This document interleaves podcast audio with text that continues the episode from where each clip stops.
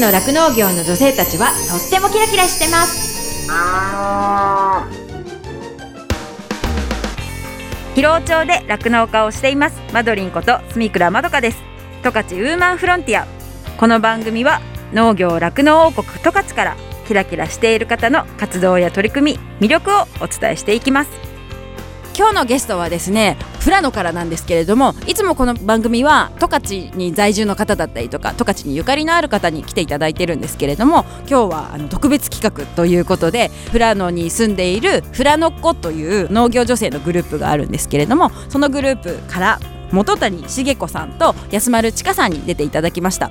なぜこの富良野っ子さんをお呼びしたかっていうのもこのジャガと一緒のコミュニティ FM が富良野にもあるんですけれどもラジオフラノという曲でですねフラノっ子野菜日和というラジオ番組を持っているグループなんですよ。そしてその番組がですね2018年から放送されているので私の大先輩ですね。私の先輩パーソナリティにもなるのでぜひお話聞いてみたいなと思って声をかけたところ快く受けていただいて今日に至りました。そのメンバーは5人なんですけれども5人それぞれあの作ってる野菜が違うっていうことだったりとか、まあ、とにかくねびっくりするほど野菜が好きなんですよ。野菜愛の話だったりだとかあとそのグループ内でのどんな活動をしてるだとかなんかそういった話をいろいろ聞かせてもらったのでぜひ楽しみに聞いていただきたいと思います。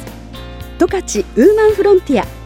この番組は JA 広尾北海道酪農のサポーター日展配合飼料公園のゼノアック日本全薬工業 JA ネットワーク十勝十勝ごちそう共和国以上の提供でお送りします。日展配合飼料は酪農家の笑顔と乳牛の健康のためにこれからも北海道の酪農をサポートしていきます。人も動物も満たされて生きる喜びを日展配合資料。動物未来。見つめる。広がる。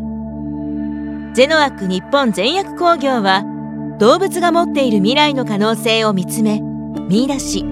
動物と人間との関係が今よりもっと輝かしく素晴らしいものに広がっていけるようチャレンジし続けます。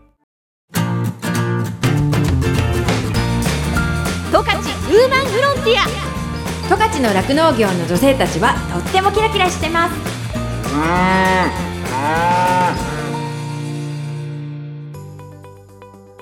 いつもは十勝在住の方をゲストにお送りしているんですけれども今日は特別企画としてですね富良野から農業女性グループの富良野っ子の皆さんに出ていただきます。富良野地域の女性後継者5人からなる富良野っ子の皆さんは地元のコミュニティ FM ラジオ富良野で農業のことを発信しています、えー、2018年からスタートしたということなので私の先輩パーソナリティとなりますね本日はですね、このラジオ番組のことだったりだとか、あとメンバーの方々の農園のお話など、農業といっても十勝とはまた違った形態でもあると思うので、そのあたりもいろいろお話聞いていきたいと思います。じゃあ、よろしくお願いします。よろしくお願いします。それで今日はせっかくなので、このラジオフラノさんの放送は私たちの地域だと聞けないので、ぜひ今日なんかどれか一つをお話ししてもらいたいなと思ってるんですけど、私黙って聞いてるんで、あの、いつもの感じで喋ってください。おはよ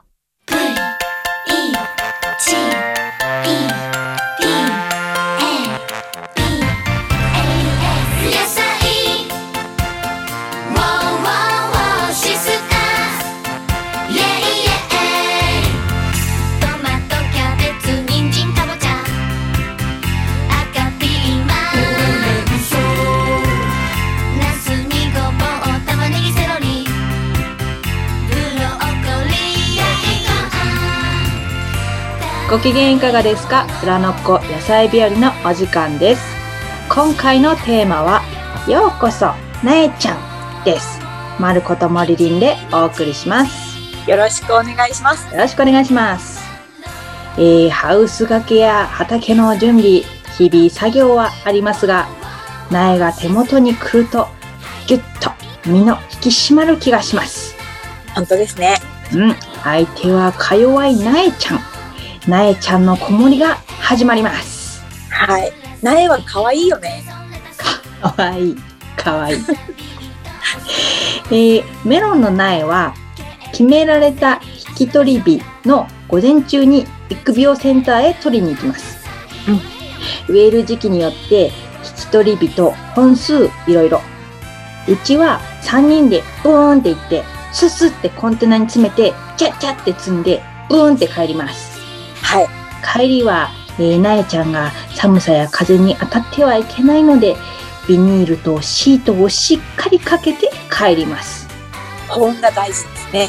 保温が大事。か弱いからね、やつは。うんうん。たったこれだけの作業なんですが、これが意外と時間がかかる。まる子ちゃんとこは植える本数が多いからさ、持って帰ってくる苗も多いでしょ？そうなんですだ。からだよ。そうなんです。えー帰ってきてから速やかになえちゃんを液肥にびっちゃびちゃにドブ漬けして並べます。日光さんさん、体を乾かします。ええーに人間も体びっちゃびちゃのまま寒さに当たると風邪ひきますよね。もうあっという間に引くよね。すぐ風邪ひいちゃう。うん。なえちゃんも同じなのです。ええ夕方寒くなってきたら作物用のあったか布団をかけ、床暖的なもののスイッチを入れ、あったか空間で管理をします。はい。メロンのなえちゃんが手元に来ると、春が来たな、始まったな、という気がします。うんうん。うんえー、モリリンのお家も同じですか？うんって言って聞いてたけど、うんうん。そういう風に前もってね、苗を持ってきて、ハウスで自分のとこで育苗管理するみたいのをすっ飛ばしてですね、うちは今日植えようかっていう日に、ちょっと朝行って、ちょっと持ってきて、もうすぐ植えるっていう。で、この管理作業抜きの感じ？やったことないの？これ。あの、2回言った。大事なこと2回言った。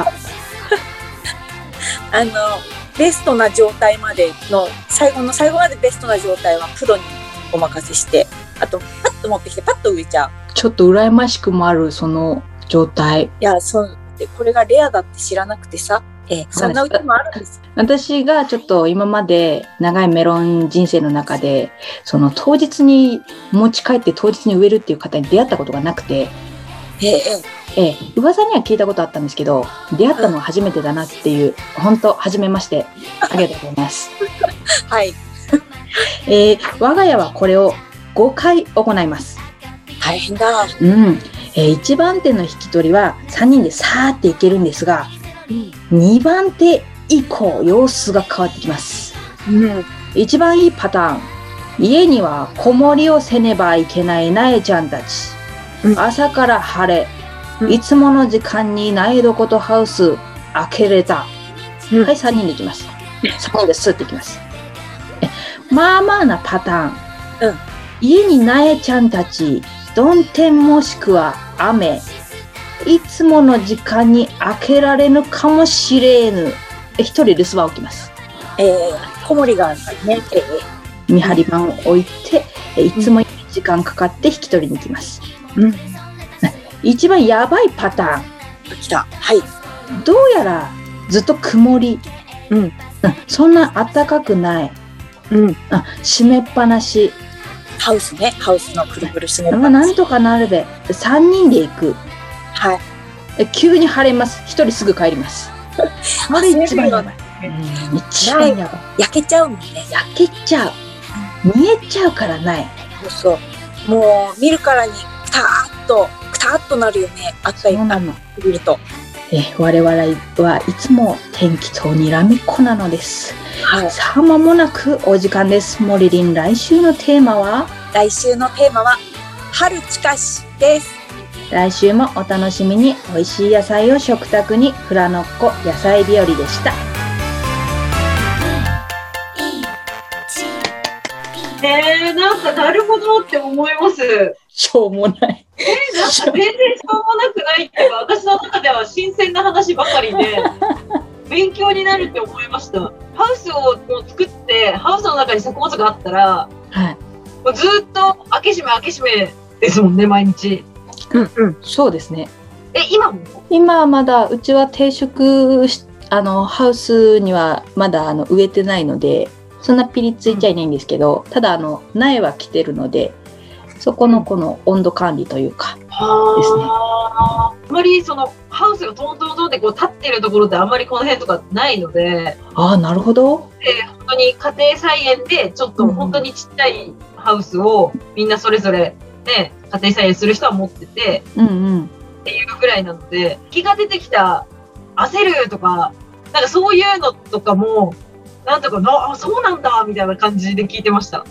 ああ、なんか急に晴れるとか本当やばいですよね。ね、雨降るとか。暑暑くて雨の時ってどうするんですか？あー、難しい。どうにかします。うん。戸を開けてみるとか、ちょっと透かしてみるとか。うん。そうですよね。湿度は上がるけど、で、そのあ暖かい日、雨でもね、パラパラ降ってて暖かい日ってあるじゃないですか。うんうん。そういう時はあ開ける？パラパラは開けるよね。あの、うんジャージャー状況に降りながら、ジャージャー降りながら引いてってるとやばいよね。やばいやばいやばい。ああるある。雨が入るしてさ、どっちかにしてくれっていう。うん誰か彼か家に人がいないとやばいですよね。あでも、牛屋さんも毎日搾乳するじゃないですか。いやもうもちろんしますけど、毎日開け閉めも多分同じこと、同じにしてはいけないけど、そうですね。あまあうんうん。今日雨降るからここのドア閉めとくかとか、なんかそういうのはあるけど、なんていうんですかね、例えば、例えば朝の仕事が終わって、じゃ日中ちょっと今日買い物行きましょうとか言って、その時間晴れようが雨降ろうがとか突然天気が変わっても、そこまでの支障はないかも。ずっと晴れとかだったら一番いいんですよね。開けっぱっぱで家開けることはできるうんうんうんうん。ですけど、曇りとか割とピリつきますよね。なんか。ああ、それもまたそのね、形態が違うっていうか、こう、うんうん十勝の農業と比べるとやっぱちょっと形態が違うから、気の使うところがちょっと違ったりするのかなって今思いました。はあ、そうかもしそうれなんいなです。かね。うん、うん。原稿を作ってる割にめっちゃなんか、ナチュラルに喋りますね。原稿作ってる割に？言い方がちょっとダメだな。なんか原稿があるっていう割に、割にってあれだけど、なんかその、なんか全然自然にあ聞こえます。あ、あの、さとみちゃんとか高橋さんは、こう、朝向きのラジオというか、なんかこう、爽やかな、ちゃんとした原稿を作ってくるんですよ。ふざけ倒すのが、私と元谷さんと鹿間さんがもう3人がもう夜向きなんですよ。なんつうんですかね。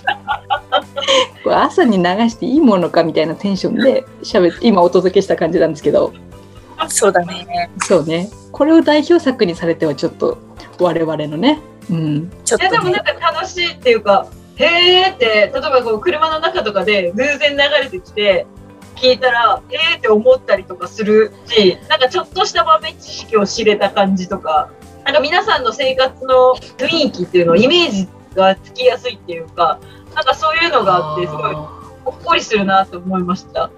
なんかただ聞いてる方がどうやらあの富良野の農家さんが多いっていう話も聞くので、あんまりこう突っ込んだ話がしにくいというか、なんかプロのプロの方々に聞かれてて、え、それ違くないみたいにななるとちょっとドキドキしちゃうので、えーでも別にね、どれが正解ってわけではないじゃないですか。皆さんだってね、そうやってこう、もう携わって結構な、経ってるわけだから、だから全然なんか、あ、そっか、この子はこういうふうな思いでやってるんだなとか、うん。一つの作業をするんでも、思いとか考えとかね、違うじゃないですか。うん、あー、ここは、ここの工程あんまり好きじゃないんだよなっていう人もいるけど、うんうん、工程が好きで、その捉え方とかって違ったりするから、なんかそういう意味ではね、その農家さんとかにも、ちょっと面白いっていうか、やっぱ視点がちょっと違うから面白いっていうふうに思う人もいるんじゃないですかね。優しい、優しい、優しい。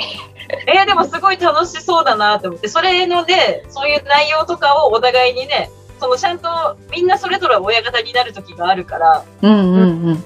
それがいいですよね。こう偏りがないっていうかね、そういうこうそれぞれ当番があって、その人なりの考え視点でこうお話できるっていうところが、車乗る人とかでも、あ、今週はちょっとまた違った、先週とはなんか違う人なんだなとか、うんうんうんあ、こここの人そのピーマン作ってる人だとか、なんか思いながら、その毎日ね、聞いてる人は思うのかなと、うんうん。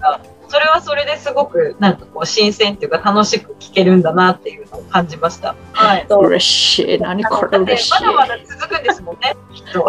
やめてくれって言われるまでは続けたいな。やめてくれはないじゃないですかね。十勝ウーマンフロンティア去年でした、日本農業新聞に出ましたよね。去年だか、一昨年だか、出た時に、そのフラノッコさんが出るからって言って、なんか私にも電話がかかってきて、コメントくださいみたいな感じで、それを昨日ネットで調べたら、私も一言最後に言ってたんですけど、何月でしたっけ？何月 ?7 月だったかな ?2020 年の7月くらいです。高橋さんと二人で受けてもらったやつでしたっけ？あ、そう、そうですね。あの、二人、おそ二人の写。真が出てて、はい。記事になってたんで。あ、コメント。ね。思い出したようだ。そう結構記者の人もなんかめっちゃ焦ってて、とりあえず一言くださいみたいな感じだったんですよね。はあはあって言って喋ってて、ご迷惑をおかけしておる。だからそれで私は知ったみたいな感じだったんですよね。正直その聞く機会がないので知らなかったんです。えー、そんなフラノの人たちそんなことやなんかラジオやってるんだっていうのを知ったから、それ多分すぐちかちゃんには連絡したはずなんですよね。まどかさんってちゃんとしてるから、どうするってなったんですよ。その、こんなゆるいラジオとコラボ、申し訳ないよ、みたいな。思った。そんなことないですよ。もう本当に、ちゃんとしたとこもっとあるよ、みたいな。ざわついたんですよ、我々は。でも実際本当になんか農業とかをやってる女性がこうやってラジオをやってるって人っていないと思いますよ、北海道では。私たちぐらいですよ。結構探せばいるんじゃないかな。どうなんだろう。いや、でもなんかね、いろいろこう聞いたりしますけど、お男の人でルモイの方高で8人くらいえなんかやってるへえを、あそれこそ同じ農業新聞の記事に昨日出てましたよ。え。その皆さんがメインで記事になってた時の、なんか他に道内ではみたいな感じで、そのルモイのなんだかやってる8人ぐらいの人と、あとその十勝でそのマドリンがいるみたいな。感じで最後3行ぐらいなんかコメントしてありましたけど、だからでも皆さん、私の先輩ですから、2018年だから、いえ、2年ぐらい先輩です。歴が長いっちゅうだけで、本当ね。でもそれだけ、未だって何年続けてもやっぱそのネタがあるってことじゃないですか。いや、まなかさんさっきね、あの、例えばこのゆりね様々とかって言ったじゃないですか。ゆりね作ってるやつ誰もいないんですよ。もうね、作ってないとこまで手を出し始めてるっていうのは正直あります。えでも興味はあるってことですよね。でめっちゃネットで調べて、うん。そうなんだ、へえ、みたいなのをラジオで喋る。浅い知識で喋るんだよね。いやいや、それもそれでいいじゃないですか。その、なんていうの、作物が違ったら、うんうん全然違うんだっていう気づきだったよとか、その、それって自分の中でも知識として得るじゃないですか。だって、自分だってそうですよ。酪農以外のこと全然知らないから、自分がそのゲストで畑屋さん、畑作の農家さんとかに出てもらったりすると、本当わからないことばっかりで、すごいトンチンカンな質問とかしてるんですよね。でも、まあ、一酪農家として、うんその今まとめをやっているので、まあ、それもそれでしょうがないかとうんうんうん自分では思っているというか、うんうん自分も自分で勉強したいなとか知ることが増えたなっていうふうにも思うので、そこはそこでその新たな気づきが一つでもあったらいいのかなっていうふうに思うんですよね。優しい。いやいや優しい。だってそれをもう全部含めて例えばこの業界がとかこの地域が盛り上がったらいいなってまあそんなにね大したことをしてるわけではないから大きな影響ではないけどうんうんでも、あなんかね、私そのね、ドラマとかテレビとかもそうですけど、上っ面だけ紹介されるのすごく嫌じゃないですか。あなんかそういうこう農家さんとか農業のこととかって言って、うんうんあの特集とか組まれてとかやってるけど、でもなんか、まあそれもそうなんだけど、ーでも実際ってもうちょっと違うところあるじゃんとか、もっとこういうこと言ってほしいって思うことって結構あるじゃないですか、普段こう生活をしてて。うん。だから自分がやってるからこそ、これ言えるんだよ、みたいな。うんうんうん。そのそういうことをもともとちょっと深い部分ですかな、そういうところも伝えたいなっていうふうに思っているので、私も私ですごいいい機会をいただいてるなというふうには思うんですけど、すごいな。いや、楽しいですよね。楽しい。な、楽しい。うん。やっぱりその自分が今まで周りの人にももっともっと知ってほしいっていうやっぱ思いがあるから、うん。だからこう、そうやって長く続くんだと思いますし、うん。うんそこは多分なんかちょっとこう考えてるところが似てるのかなっていうふうに思ってます。えーありがたい。何？嬉しい。そうですよ。えやっぱりその直岡さんっていうかその結構ラジオって身近な人って結構いるし、うんその地元に住んでる人って地元のこと結構好きな人多いじゃないですか。うんうんだから地元のそのコミュニティ FM とか地元のラジオはきっと聞くだろうから、うんうんだからこう私たちのやってる産業を知ってほしいみたいな。私自身もそういうふうに思ってやらせてもらってるところがあるので、うんうん。十勝ウーマンフロンティア。十勝の酪農業の女性たちはとってもキラキラしてます。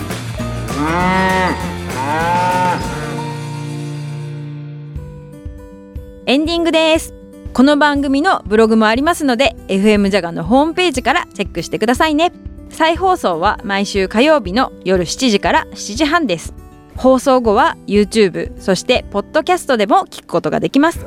十勝ウーマンフロンティアで検索してくださいね。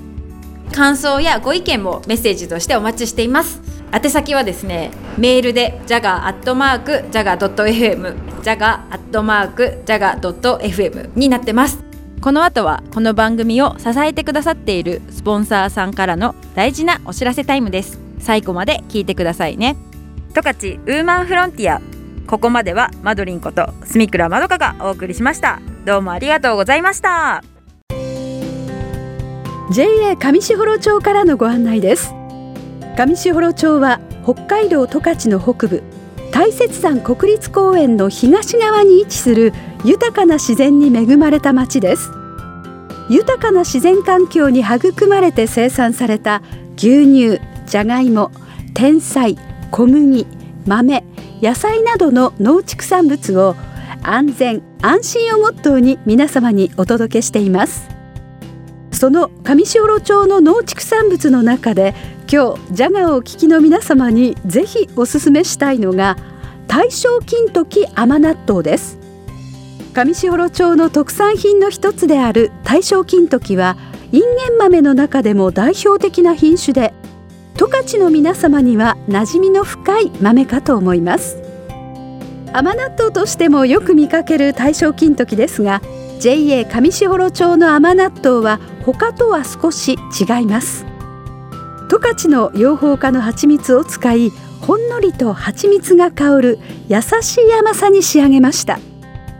原材料も大正金時砂糖水飴蜂蜜しか使用しておりませんので安心してお召し上がりいただけます。容量も 250g とちょうどよくそのまま食べるのはもちろんお赤飯にするのもおすすめです。大正金時甘納豆は A コープ上士幌店ルピナ。道の駅上士幌。上士幌情報館で取り扱いをしています。また秋には新商品の羊羹を発売します。上士幌町内のクラフトキッチンさんと共同開発したドライフルーツとスパイスが入った羊羹やハニージンジャー羊羹などちょっと変わった味も。パッケージは上士幌町の風景になっていてお土産にもぴったりです。上士幌町に来た際にはぜひ手に取ってみてください。JA 上士幌町からのご案内でした。日展配合飼料から大切な子牛に 6g のおまじない。哺乳子牛用サプリメント子牛の味方のご案内です。子牛の味方は初乳に含まれる免疫グロブリンの吸収率を高めるオリゴ糖を原料とする子牛用サプリメント。免疫グロブリンは出生後の子牛が初乳を飲むことで吸収しますが出生後24時間を過ぎると免疫グロブリンの吸収ができなくなってしまいます。子牛に初乳に含まれる免疫グロブリンをできるだけ早く多く吸収させることは子牛の健康な成長のためにとても重要です。日展配合飼料の子牛の味方は初乳中の免疫グロブリンの吸収をサポートするサプリメント。使い方は簡単です。初乳に子牛の味方を一歩を混ぜて飲ませるだけ。分娩後1回目と2回目の哺乳の時にご使用ください。免疫グロブリンの吸収を高め感染症などからあなたの子牛を守ります。子牛の健やかな成長のために 6g のおまじない子牛の味方は日展配合飼料から発売中です。日展配合資料からのお知らせでした。JA 疲労からのお知らせです。疲労町では新規就農希望者を募集しています。現在疲労町の酪農家の半数以上が新規就農者によって経営されており道内有数の新規就農受け入れ地域となっています。将来酪農家になりたい。動物が好き。酪農に興味があるなどまずは農業のきっかけを疲労町から始めてみませんか？大切なのは酪農をしたい。酪農経営をするという夢を諦めないことです。サンタの町広労町があなたの夢を応援します。詳しくは JA 広労内の広労町担い手センター電話番号015585-2121までお問い合わせください。広労町は新規収納を目指す皆さんをお待ちしています。JA 広労からのお知らせでした。私自身もですね広労町で酪農していてその仕事自体はそのまあ、冬はね寒かったりとかあと大雨が大変とか大雪が大変とかすごい大変なこともいっぱいあるんですけれどもそれでも頑張ろうっていうふうにさせてくれる牛たちとあと一緒にこう頑張れる仲間がいるっていうのがすごく大きくってそういう仲間がいるからこそ続けていきたいしここに住んでいきたいなっていうふうに感じれたところでもあるのでその人の温かさが自慢の広労町でねぜひたくさんの人に酪農を始めてほしいなっていうふうに思っています。動物未来見つめる広がる。ゼノアック日本全薬工業は動物が持っている未来の可能性を見つめ見出し。動物と人間との関係が今よりもっと輝かしく素晴らしいものに広がっていけるようチャレンジし続けます。日展配合資料は酪農家の笑顔と乳牛の健康のためにこれからも北海道の酪農をサポートしていきます。